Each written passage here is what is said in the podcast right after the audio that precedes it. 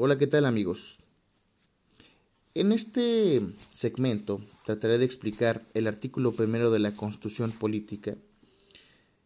Sin embargo, creo que es necesario explicar algunas cosas previas también.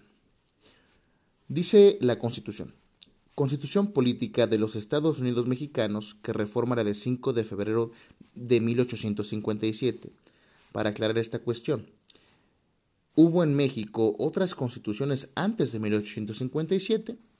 Naturalmente sería un tema muy interesante entrar a la historia constitucional de México, pero no entraremos en eso. Solamente señalaremos que eh, los documentos jurídicos políticos más importantes de nuestro país fueron en 1814, 1824, 1836, 1857 y la actual de 1917. Hubo un proceso de revolución, como se le conoce, desde 1910 hasta 1917 en nuestro país, que en las escuelas se explica, de forma muy somera, pero se explica, del momento político en el cambio de las élites. Pero bueno, el chiste es que llegamos a la constitución de 1857. Por eso se llama así el preámbulo. Ahora bien, en el artículo primero se lee el primer párrafo en los Estados Unidos mexicanos, otro dato interesante ahí, se llama Estados Unidos mexicanos porque seguimos prácticamente como molde la redacción de la Constitución de 1787 de los Estados Unidos. Ellos tuvieron un movimiento político interesante, fueron la independencia de las trece colonias, ellos tuvieron un Congreso Continental donde se determinó que iban a ser una confederación de diversos estados. Bueno, las 13 colonias se convirtieron después de 1789 formalmente en estados. Y que es un estado que tienen soberanía, que tienen, bueno, es un debate ahí, ¿no? Los estados no tienen soberanía los integrantes de un estado mayor, que en el caso de Estados Unidos son eh, los Estados Unidos de Norteamérica, es el estado. El estado de Pensilvania, de Nueva York, de Delaware, son, em, vamos a llamarle un tienen residuos de poder, como en México, ahorita lo vamos a explicar, pero no son estados en sentido estricto, porque un estado debe tener soberanía, superanitas, que está por encima de todo. Y no lo tienen porque se tienen que someter a las leyes federales. En México pasa lo mismo, y les explicaba. Nos llamamos Estados Unidos mexicanos porque la redacción de la Constitución norteamericana dice United States of America y aquí pues dijimos, bueno, pues escucha bien, pues hay que ponerle Estados Unidos mexicanos. Hubo hace algún tiempo en las noticias, salió que se buscaba cambiar esta denominación para ponerle tal cual como lo conocemos nosotros, que es México, pero bueno, no prosperó en el Congreso y fue un tema interesante que no se abordó como es debido. Bueno, estábamos en la cuestión de los Estados Unidos mexicanos. Dice, todas las personas gozarán de los derechos humanos reconocidos en esta Constitución y en los tratados internacionales de los que el Estado mexicano sea parte. Fíjense que esto es muy interesante. Les voy a contar por qué. Resulta ser que cuando señala aquí que son todas las personas, se refiere tanto a personas físicas como morales. Hubo algunos problemas de interpretación en los tribunales porque también tengo que explicarles que hubo una reforma constitucional importante en el año de 2011. Nosotros, si bien es cierto, desde 1945, después de la Segunda Guerra Mundial, 1948, cuando se establece la, la ONU, eh, se creó la, el catálogo de derechos humanos y toda esta cuestión de Human Rights, no fue sino hasta 1992 cuando en México se estableció la Comisión Nacional de Derechos Humanos. Bueno, pero Quizá me fui un poquito, ustedes disculpen, pero bueno, el tema de los derechos humanos es un tema importante que se debe de analizar por separado, pero solamente me, me basta decir que en 2011 se hizo esta reforma fundamental para efecto de reconocer no solo los derechos que estaban en la Constitución, sino que, como aquí lo dice la redacción, dice los derechos humanos reconocidos en esta Constitución y en los tratados internacionales de los que el Estado mexicano sea parte. Fíjense que esto es interesante porque el Estado mexicano, o sea, México, vamos a entenderlo para más práctico, eh, México tiene una infinidad de tratados internacionales en esta materia. Tenemos eh, tratados internacionales que reconocen el derecho al asilo político, por ejemplo, es un derecho humano, es un derecho fundamental. Tenemos eh, ratificados varios tratados respecto del, derecho penal internacional, de alguna cuestión de extradiciones. Eh, también tenemos ratificados tratados sobre derechos del mar, eh, tenemos ratificados tratados sobre derechos humanos con la, la Convención Interamericana, la Convención de Derechos Humanos Interamericana, donde hay varios derechos fundamentales y tenemos, eh, vaya ese marco normativo que no solamente se circunscribe a nuestro derecho nacional, sino al derecho internacional.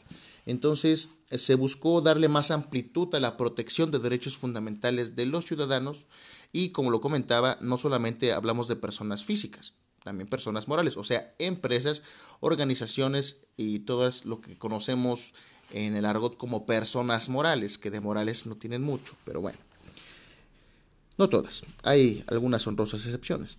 Entonces estábamos con que se van a reconocer en esta constitución y en los tratados internacionales los derechos humanos, donde el Estado mexicano sea parte, porque, ojo, puede ser que un tratado sobre derechos humanos, derecho al agua, derecho a la vida, por ejemplo, de derechos humanos, el derecho al debido proceso, puede que el Estado mexicano, o sea, México, no lo haya ratificado, no lo haya firmado en términos de esta constitución y por tanto no sería derecho vigente en nuestro país interpretando este artículo tal y cual lo describe. O sea, solamente los ratificados.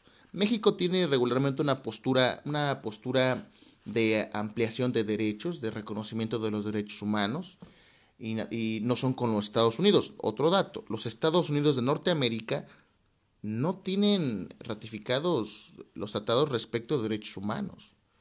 Ni siquiera han aceptado la competencia de la Corte Penal Internacional y em, algunos otros tratados relativos a las torturas, para evitar las torturas, tampoco los han ratificado, por tanto no los reconocen y pues tenemos casos como Guantánamo, como las prisiones iraquíes y tantas cosas que han salido en las notas periodísticas. Bueno, volviendo aquí. Dice, así como las garantías para su protección, ahí es un tema también amplísimo, que también es un tema que, que los abogados tuvimos eh, muchas dificultades porque había unos que hablaban, es que antes la Constitución, la original de 1917, establecía las garantías individuales y las garantías sociales. Entonces se hablaba de que si era mejor una garantía o que si era mejor un derecho humano, hubo ahí un, debate interesante, pero no vamos a entrar ahí. Solamente decir que anteriormente la garantía, como lo entendemos mm, coloquialmente, bueno, en la práctica es un documento que te da vaya, un respaldo respecto de una obligación.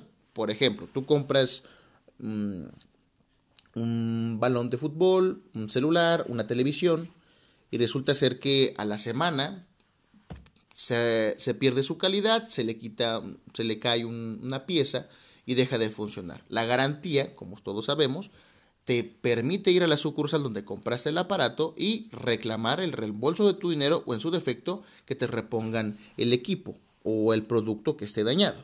Bueno, aquí pasa algo similar con los derechos. El Estado, o sea, México, se compromete a nivel constitucional que si alguien viola tus derechos, él te va a resarcir en, en, esa situación concreta. Entonces, esa es la promesa que nos hacían. Ahora se amplía de garantías a derechos humanos, porque los derechos humanos también tienen sus garantías. De hecho, más adelante vamos a leer un texto también interesante. Dice, cuyo ejercicio no podrá restringirse ni suspenderse. Fíjense, los derechos no pueden restringirse. ¿Qué es restringir? Es quitarles permanencia, quitarles validez. No pueden negarse, no puedes decirle gobierno federal o gobierno local de, de, cualquier estado o de cualquier municipio o alcaldía, decir, no te puedo dar agua porque no me place dártela. ¿no? No se te puede restringir un derecho fundamental. De hecho, ha habido muchos problemas respecto del tema del agua. Pero bueno, ni suspenderse. Si bien es cierto, más adelante lo veremos en el artículo 29, hay un apartado especial de la Constitución en caso de un estado de emergencia o de una situación mm, crisis, por ejemplo, la guerra. En este caso, lo que estamos viviendo, una pandemia. ¿no? Ahí sí pueden suspenderse garantías y derechos con algunas condiciones y de hecho establece el artículo 29 que hay derechos que son, valga la redundancia o la expresión que no existe en el español, insuspendibles, no se pueden suspender algunos derechos ni restringirse aunque haya un estado de excepción. Bueno, por eso dice aquí mismo en el artículo primero, salvo en los casos y bajo las condiciones que esta constitución establece. ¿Sale? Salvo en esos casos se puede suspender, pero hay derechos que ni pasando esa situación pueden suspenderse, que lo veremos más adelante. Dice, es algo muy interesante, son los principios rectores de la interpretación de los derechos humanos. Las normas relativas a los derechos humanos se interpretarán de conformidad con esta Constitución, observando desde el primero hasta el 136, el espíritu de las normas, y con los tratados internacionales de la materia. Como les decía, hay tratados que tenemos celebrados donde reconocen, por ejemplo, el, derecho al debido proceso, que es un derecho muy interesante. Bien, em, comenta, con los tratados internacionales de la materia favoreciendo, escúchenlo bien, en todo tiempo a las personas la protección más amplia. ¿Sale? No podemos tener una interpretación estricta. Debemos tener una interpretación amplia. Un ejemplo. Si yo le doy agua a Juanito o el Estado tiene el derecho, bueno, la obligación de garantizar el acceso al agua a Juanito, que tiene, no sé, tres hijos, se entiende que se le va a dar agua a sus tres hijos, a sus vecinos, a sus parientes consanguíneos, a los de toda la colonia, toda la cuadra y a todos. O sea, no solamente es de estricto derecho, no solamente es relativa a la sentencia, sino que tiene que tener efectos más amplios. Naturalmente, este tema quizá alguno de mis amigos que se dedican a los derechos humanos me controvierta, pero bueno, esa es mi visión al respecto y trato de contribuir a que la gente tenga una noción al respecto.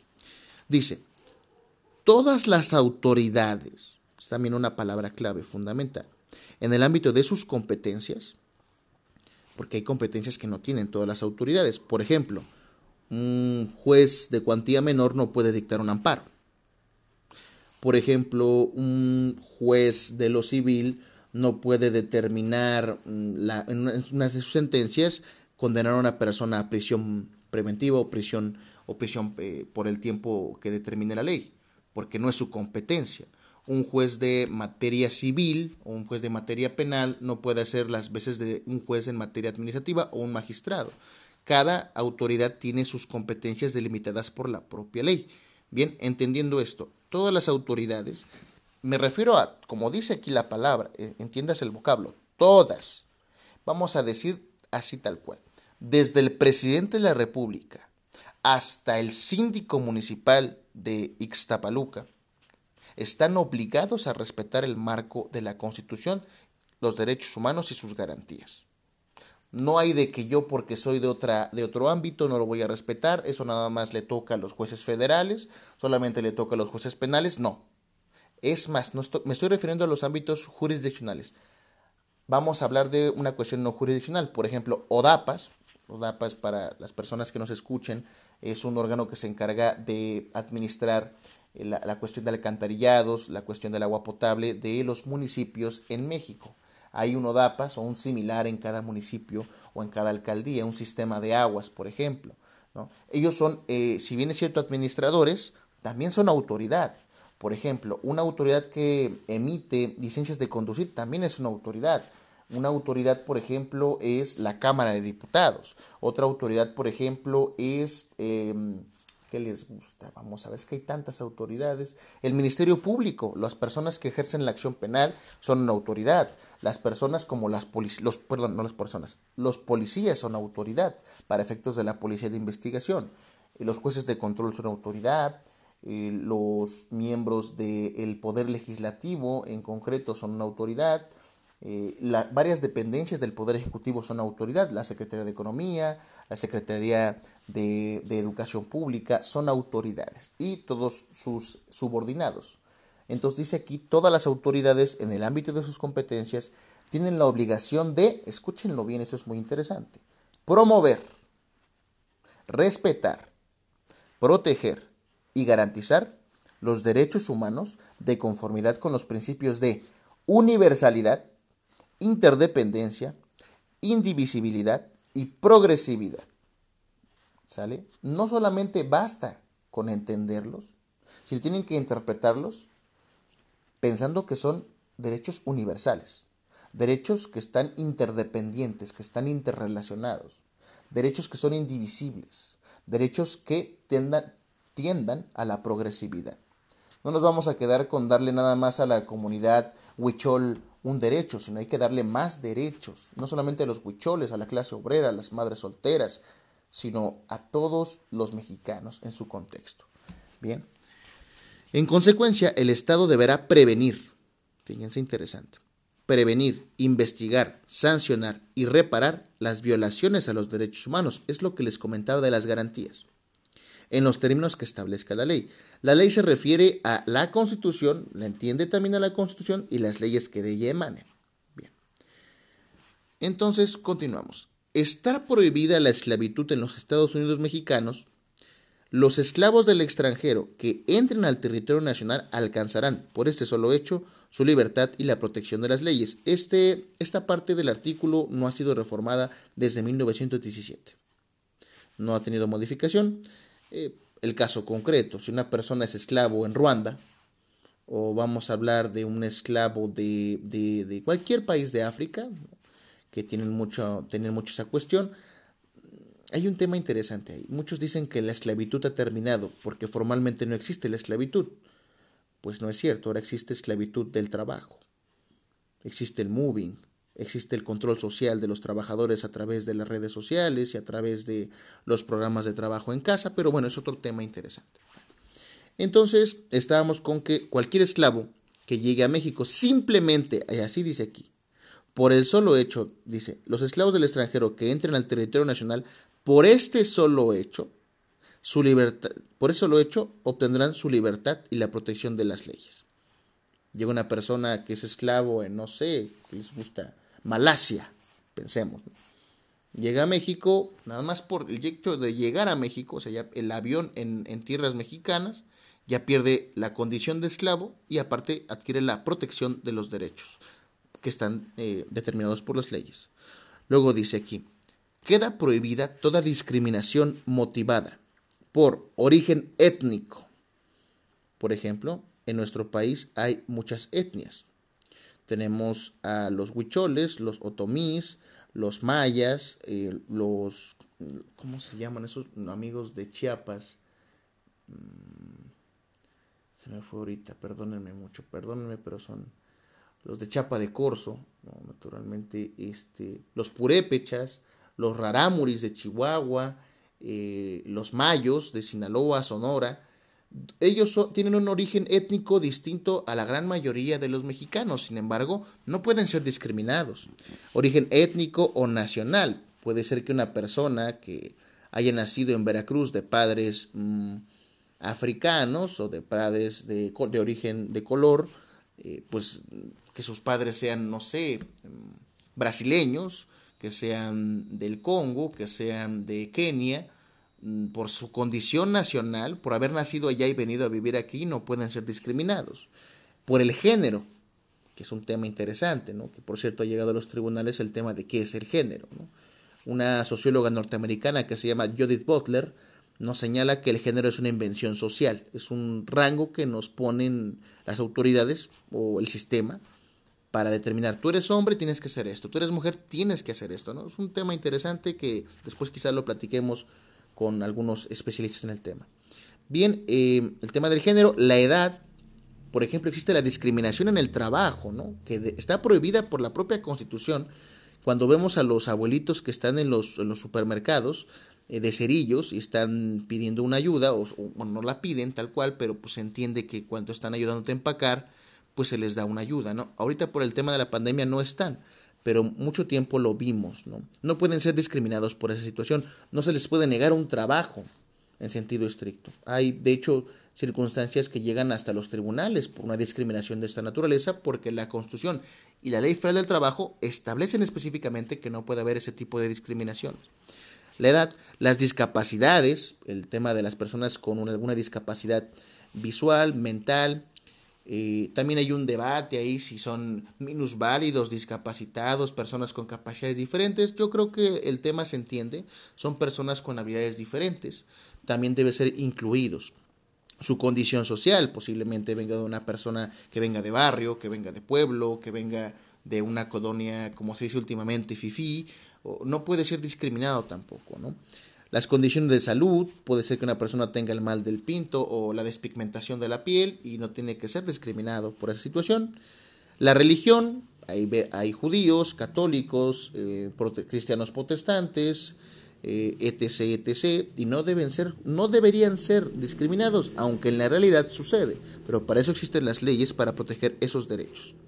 La religión, las opiniones, bueno, que hay de opiniones a opiniones, y por ahí, por cierto, está el tema de la cibercracia, como lo señala Alfredo Jaliferrande, que es un nuevo tema que está surgiendo, ¿no? Por ejemplo, lo que pasó en Estados Unidos con Donald Trump, que Twitter y Facebook bloquearon su cuenta porque estaba incitando a protestas violentas. Por cierto, hoy ya es 20 de enero y seguramente va a ser un día difícil en los Estados Unidos de Norteamérica en virtud de que Joe Biden va a asumir la presidencia formalmente y constitucionalmente. Por eso es importante la constitución.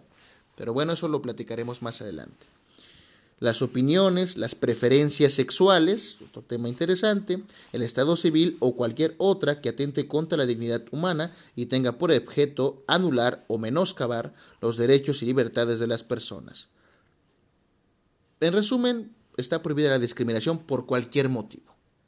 Prohibidísima. Por el artículo primero constitucional. Bien, eh, eso es respecto del artículo primero.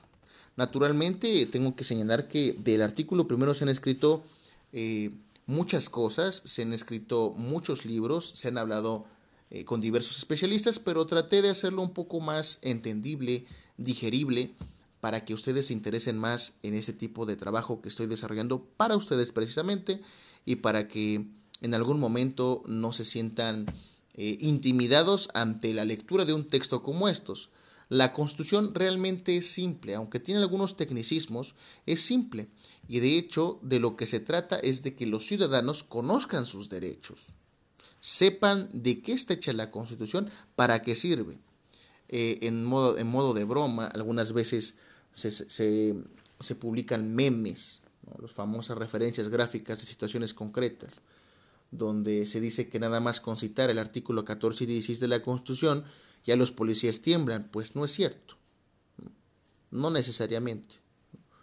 Pero sí por lo menos saber que ustedes tienen derechos fundamentales. Creo que el espíritu de la norma del artículo primero es plantear las bases de que lo más importante es el individuo, de que lo más importante es su dignidad, por eso hablamos de evitar la discriminación, su libertad, por eso evitamos la esclavitud, la cuestión de gozar derechos humanos, por eso hablamos de los, los que contienen la propia constitución, porque ojo, puede haber derechos humanos dentro de la constitución, dentro de los tratados, o puede que no haya dentro de la constitución, pero que en los tratados sí exista. Tenemos, por ejemplo, el caso de algunos tratados internacionales o acuerdos, vamos a llamarle, de la, los famosos convenios que emite la Organización Internacional del Trabajo, que, determinan muchas cuestiones de derecho social. Me estoy refiriendo a trabajo doméstico, me estoy refiriendo a los sindicatos, me refiero también al trabajo prohibido para los niños, los trabajos insalubres, los trabajos de las personas que están en el mar, los trabajadores del mar, y, diversas situaciones que, si bien están en nuestra constitución, eh, en algunos artículos, en la Ley Federal del Trabajo y en otros eh, ordenamientos, algunas legislaciones específicas, hay tratados especiales que refieren qué derechos, aparte de los que son nacionales, tienen este tipo de personas. Un ejemplo, ¿no? también tenemos eh, la cuestión de la Convención Americana de Derechos Humanos, eh, también está muy interesante respecto de que también hay no, no dualidad ni duplicidad, sino hay una correspondencia de derechos. Tenemos que la garantía de audiencia es un derecho humano que está en un tratado internacional interamericano, y también es un derecho que consta en la Constitución desde mucho antes. De hecho, se existe desde 1857, ¿no? Pero bueno, eh, de hecho, esto del debido proceso, como en general el derecho, existe desde mucho antes de la Constitución de los Estados Unidos, se plasmó en esta Constitución y se le llamó el Due Process of Law, que ya lo hablaremos más adelante, nada más que emociona un poquito, eh, que ya existe, todavía sigue vigente, tanto les digo en materia internacional, como un pacto que reconoce derechos humanos, como a nivel nacional. esa es una correspondencia entre ambos, entre ambos artículos o ambos derechos.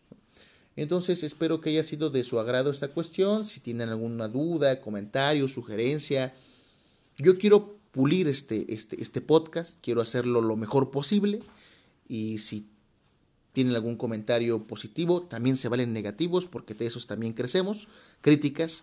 Mm, dicen muchos que la crítica es constructiva o destructiva, o por ejemplo he escuchado una frase que dice que em, eh, ¿cómo va a criticar a alguien que no ha construido nada? Eh, venga, lo que venga es aceptado con mucho cariño, porque a final de cuentas estoy iniciando una aventura y estoy muy emocionado. Les mando un fuerte abrazo, Dios me lo bendiga, cuídense.